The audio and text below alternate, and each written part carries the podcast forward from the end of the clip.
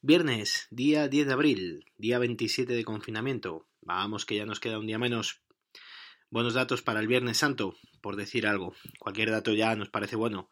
605 fallecidos en las últimas 24 horas. Ayer jueves fueron 683 personas. Es el dato más bajo de los últimos 17 días. El número total es ya de 15.843 y el número total de contagiados es de 157.022 personas. Se han curado 55.668 personas, supone ya el 35% de los casos notificados y 3.503 personas más en las últimas 24 horas. El aumento del número de casos es de un 3% en el día de ayer y se continúa con la tendencia descendente. El ministro de Sanidad, Salvador Illa, ha comentado que los datos nos acercan al objetivo de la ralentización.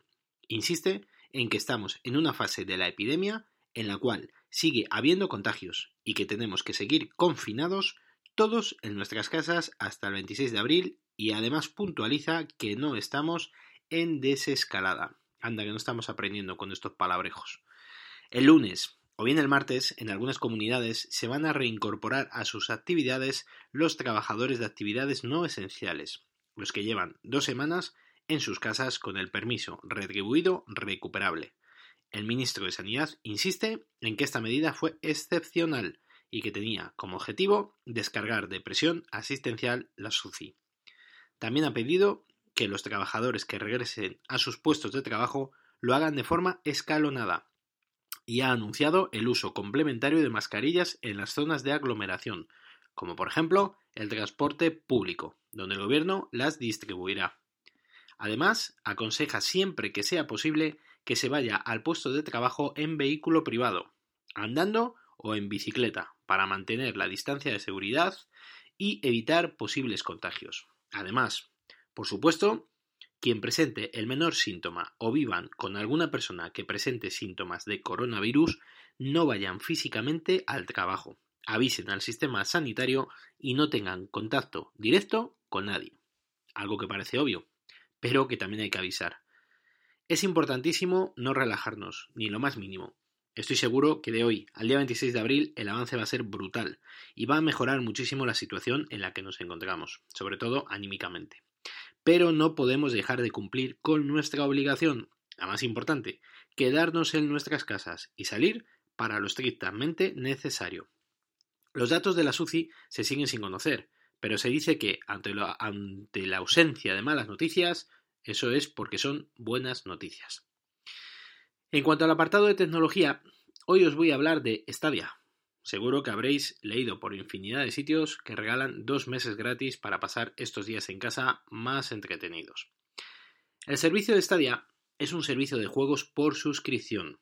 Es un servicio en, streaming, como por ejemplo puede ser cuando vemos los vídeos de YouTube, los cuales desde un navegador web como Chrome o móvil compatible se puede jugar sin necesidad de instalar nada en nuestros ordenadores. Es más, hasta en ordenadores antiguos se puede jugar, ya que todo el hardware pertenece a Google y está en sus servidores. Lo único que necesitamos es una conexión a Internet mediante fibra bastante estable y con un buen ancho de banda para que los juegos funcionen de manera fluida. Aunque ellos digan que tampoco hace falta tanto, ahora veréis que sí. Según la web de Stadia, puedes disfrutar de una resolución de hasta 4K y 60 frames por segundo en televisores, sin necesidad de esperar a que se descargue el juego o una actualización. Para poder jugar en la televisión te hace falta un Chromecast Ultra y el mando de Stadia. Un mando que se conecta directamente a los servidores de Google y con el cual puedes jugar y manejar, por ejemplo, todos los menús del televisor del, Google, del Chromecast Ultra.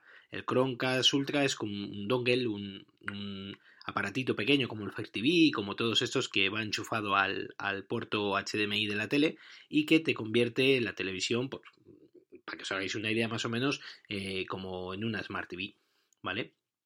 Es la opción que tenemos para poder eh, jugar en, en la televisión de momento. Yo lo veo que todavía está un poco en pañales o eso me parece. Os voy a contar mi experiencia con el Mac, ¿vale? Para poderlo dar de alta lo he tenido que hacer desde el Xiaomi Mi A3. He comprado, entre comillas, gratis el juego de Grid, que es de coches. de carreras de coches. Y luego he iniciado sesión en el Mac con Google Chrome. Eso es obligado. Y a jugar. Así de sencillo. Nada más.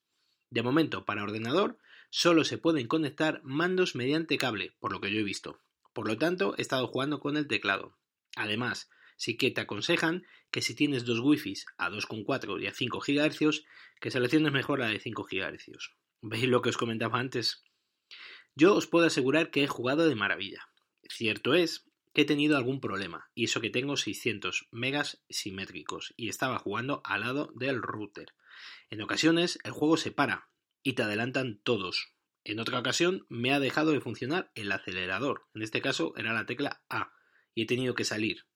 Pero en líneas generales y al no haber pagado nada, se perdona todo. La verdad es que está fenomenal y la resolución es espectacular. También he probado otro juego, Hilt, G-Y-L-T. Se trata de un juego en el cual aparece una chica buscando a su prima desaparecida. Va poniendo carteles por toda la ciudad hasta que la persiguen unos chicos y se cae con la bicicleta y se le rompe. Empieza la aventura y tienes que irte moviendo por el pueblo por donde está la chica, leyendo los mensajes, objetos y demás objetivos que te van indicando para poder avanzar. La resolución del juego es espectacular, pero he de decir tanto en el juego anterior de coches como en este, que no estoy satisfecho con el funcionamiento de Stadia. Los juegos me han ido a tirones y a veces eh, parece que como, se, como, como que se atrancaba el juego. Para este juego no he visto mayor problema, pero para el juego de coches es inasumible.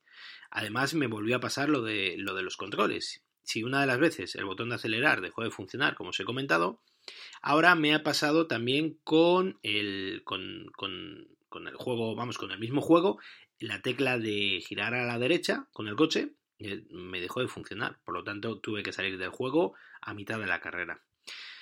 Me parece un servicio espectacular, sobre todo porque eh, da lo mismo el equipo que tengas, que los juegos funcionan y juegos muy buenos. Pero si llego a pagar algo por ello y tengo los problemas comentados, me hubiera enfadado bastante. Seguiré dándole una vuelta para ver si configurando algo va mejor. Intentaré ponerlo por cable, aunque no le veo mucho sentido. Si el mando de Stadia que, que puedes comprar va por Wi-Fi, es ridículo que tengamos el equipo conectado a Internet mediante cable. Pero bueno, todo será cuestión de probar y de, y de a lo mejor eh, configurarlo de, de alguna manera correcta. Resumiendo, un buen servicio, que a mí particularmente no me ha funcionado correctamente. Tampoco le he dedicado excesivo tiempo, pero recomiendo que lo probéis, sobre todo por la gratuidad temporal del servicio. Si logro descubrir alguna cosa nueva, os contaré, pero animaros, de verdad, que no es necesario instalar nada, seguir los pasos que os he comentado y disfrutad y probad, que es gratis. Por cierto, el iPad Pro en principio me llega el jueves 16 de abril. Estoy bastante nervioso. Hoy también se ha actualizado la aplicación de WatchSmith, de la que os hablé ayer, para el Apple Watch, pero no he visto de momento nada reseñable que os pueda contar. La dedicaré otro ratito más. En fin, amigos y amigas, mañana más y mejor. Si queréis contarme algo, lo podéis hacer al mail elgafaspodcast.gmail.com o en Twitter como arroba elgafaspodcast. Hoy el usuario de Twitter arroba villacocinero y oyente del podcast me puso un tweet. Venga, animaros y que sepa que estáis detrás escuchando. Un saludo a todos y gracias por vuestro tiempo.